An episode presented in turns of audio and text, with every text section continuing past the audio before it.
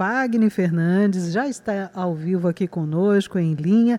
E hoje ele tem um, um, tema bastante interessante, como todos os temas dele, todas as semanas, né? Encantar pessoas. Com a fala? Será que é isso? Bom dia, Fagner. Bom dia, bom dia. Que coisa gostosa esse terço agora. Olha, já vamos carimbar aqui terço. na Rádio Tabajara. Terço aqui com a coluna Pensamento e Conexão. Ô, Fagner, hoje, tem como oi. fazer esse encantamento aí de pessoas em tempos de pandemia, onde a gente não tem mais o olho no olho, onde a maioria das conexões acontecem virtualmente? Olha, Raio, se tem uma coisa que a gente precisa aprender a desenvolver e muito rápido, é essa habilidade de comunicação virtual ou à distância ou digital, ou como as pessoas conhecem como marketing digital. Encantar pessoas envolve uma série de habilidades. Envolve corpo, envolve a sua expressividade, envolve a forma como você fala, e essa forma como você fala é ajustar o tom de voz, é você ter uma boa articulação, é você ter uma linguagem corporal com presença, que acolha, que motive, que faça a outra pessoa querer estar com você é você ter uma narrativa extremamente estratégica. Isso faz, Raio, com que cada pessoa que nos veja, que nos escute, que vá passando ali pelo seu, pela sua rede né, social ou pelo programa que você estiver ali, ela vá percebendo o quanto vale a pena ela continuar com você. O olho a olho hoje é você olhar bem fixo para a câmera. É você imaginar ali vários olhos, várias pessoas, imaginar a multidão que você tanto deseja ter através do mercado virtual. Encantar pessoas é uma habilidade, algumas pessoas dizem que é um dom, outras pessoas dizem que se você não tem habilidade desenvolvida e nem nasceu com um dom, você pode aprender, mas o que eu acredito de verdade é que encantar pessoas é viver todos os dias com a intenção de amar pessoas. É você realmente se tornar uma pessoa empática. Se tem uma das habilidades assim fenomenais que faz fenomenais que ajudam as pessoas a serem encantadas é você ter o poder de ouvir. Quando você escuta com atenção, Raio, você consegue perceber ali nos detalhes, naquilo que não foi dito, o quanto a pessoa tem informação quase quando você está fazendo uma entrevista agora, por exemplo. Antes você fazia as entrevistas em estúdio, então você via o comportamento daquela pessoa entrevistada. Se ela estava mais nervosa, se ela estava segura, se era uma pessoa que falava pouco, se era uma pessoa que gostava de responder. E agora, como descobrir isso? Por telefone. É como você dá aquele bom dia e no bom dia você já filtrar. Essa pessoa está precisando de ajuda, preciso ajudá-la e esse encantamento nessa situação é gerar confiança na pessoa, ou seja, autoconfiança de que ela está ali para fazer acontecer, e você, enquanto âncora, se torna novamente ali um guia para aquela pessoa. Então, encantar pessoas, ela vai usar todas as habilidades sensoriais que nós temos, sem sombra de dúvidas.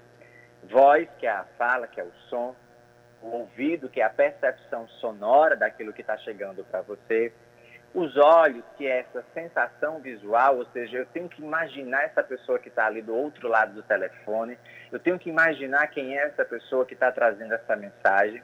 E a sensação, qual é a sensação, qual é a percepção, qual é a emoção que eu sinto quando aquela outra pessoa fala.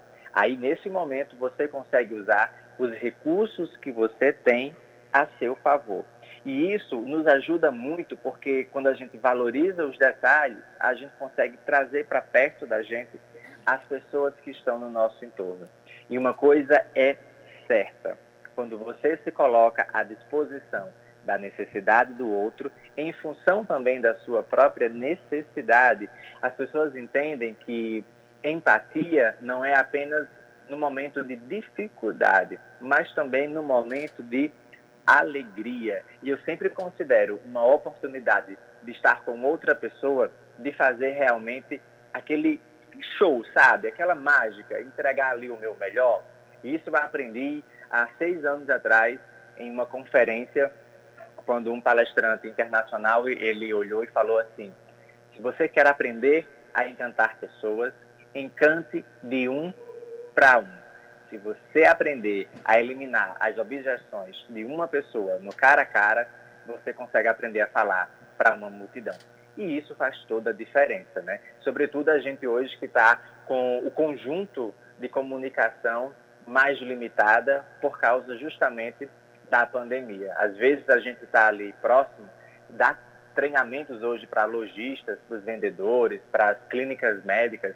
Tem sido esse desafio. Como você perceber a outra pessoa se ela já chega naturalmente retraída, tímida, ou melhor, com medo. Como você observar se aquela pessoa está aberta àquele diálogo, a fechar uma venda ou fechar uma consulta, se aquela pessoa ela chega fechada, querendo falar o mínimo possível e com uma máscara que faz com que você não perceba metade da face. Isso é um desafio. E aí você precisa entender que aquela pessoa está chegando cheia de dificuldades, com medo, perdeu alguém, ou está com medo de perder alguém, não foi vacinada, ainda não chegou a sua vez de vacina, está distante, ou então foi vacinada na primeira dose, precisa da segunda. Quando você entende todo esse jogo, toda essa necessidade, você começa encantando pessoas. E eu acredito que na bancada do jornal, vocês precisam também encantar muitas pessoas, né? É, dos ouvintes é. aos entrevistados, a gente precisa ir criando essas conexões com eles, né, Fagner? Nesse momento também a gente precisou exercitar ainda mais a empatia, o cuidado com o outro, perceber as necessidades do outro, né? Realmente é um exercício diário, principalmente, nem todos os dias é, estamos bem, né?